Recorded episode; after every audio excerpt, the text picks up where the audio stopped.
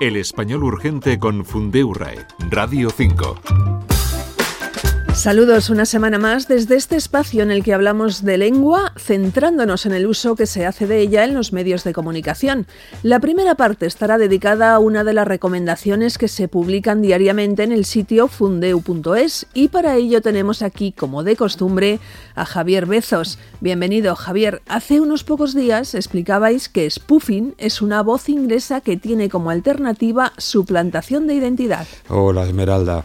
Eh, sí, se refiere a la estrategia empleada en Internet o en telefonía de hacerse pasar por una persona o entidad en la que confiamos con el fin de engañarnos. Un engaño que puede ser, por ejemplo... Pues alguien que dice ser nuestro banco y nos pide que confirmemos el número de nuestra cuenta o algún otro dato. También podría ser un sitio web falso que nos pide instalar en nuestro ordenador o en nuestro móvil una aplicación maliciosa. Para aclarar un poco más este sentido de spoofing, cuéntanos de dónde viene, cómo se ha formado. Eh, viene del verbo inglés to spoof, que significa parodiar, engañar. La parodia, como bien sabemos, es una imitación de algo o alguien con la idea de burla. Pues el spoofing es esa imitación, que se puede expresar en español con el giro suplantación de identidad. Esta alternativa además se entiende a la primera y refleja bien en qué consiste el spoofing. ¿Y qué hay de la palabra phishing, que vemos ya desde hace tiempo? Porque por lo que cuentas es algo bastante parecido, aunque me imagino que habrá alguna diferencia. Son conceptos próximos, pero no equivalentes. El spoofing se centra en el hecho de simular ser otra persona, mientras que el phishing va más al engaño en sí. Me explico. El phishing podría ser un mensaje o un sitio fraudulento, no necesariamente de una fuente conocida. Por ejemplo, cuando recibimos un correo electrónico en el que nos piden el número de la tarjeta de crédito para un donativo. ¿Y phishing también tiene su alternativa en español?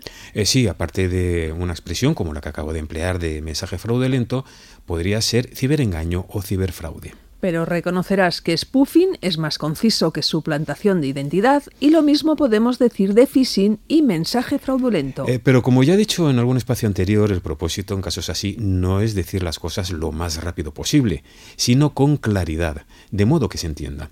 A ver, si yo le explico a alguien que debe tener cuidado para no ser víctima del spoofing en Internet, es probable que me entienda peor, mucho peor, que si le digo que no debe ser víctima de las suplantaciones de identidad.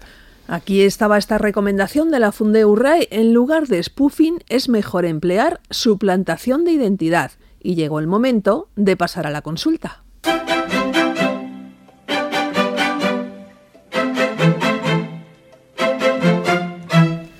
Os preguntan en Twitter por el verbo ensimismarse. Si se refiere a uno mismo, ¿no debería ser algo así como yo estoy enmimismado? La pregunta viene porque ensimismado es que uno está concentrado en sí mismo, pero si soy yo, sería en mí mismo. Es verdad que el origen de la palabra está basado en la expresión en sí mismo, pero las flexiones internas no existen en español, con alguna excepción y una vez que se ha formado la palabra queda fijada y no se toca.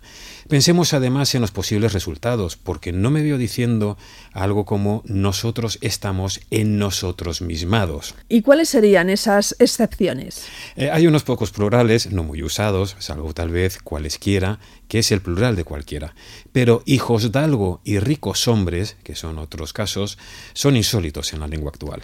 Por tanto, lo adecuado es yo estoy ensimismado y tú estás ensimismado. Recuérdanos las vías para formularos consultas. ¿Cuáles son, Javier? Por el sitio fundio.es o por las redes Facebook o X.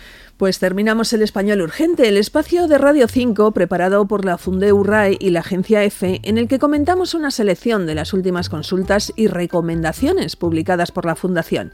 Javier Bezos y Esmeralda Antona, nos despedimos hasta la próxima.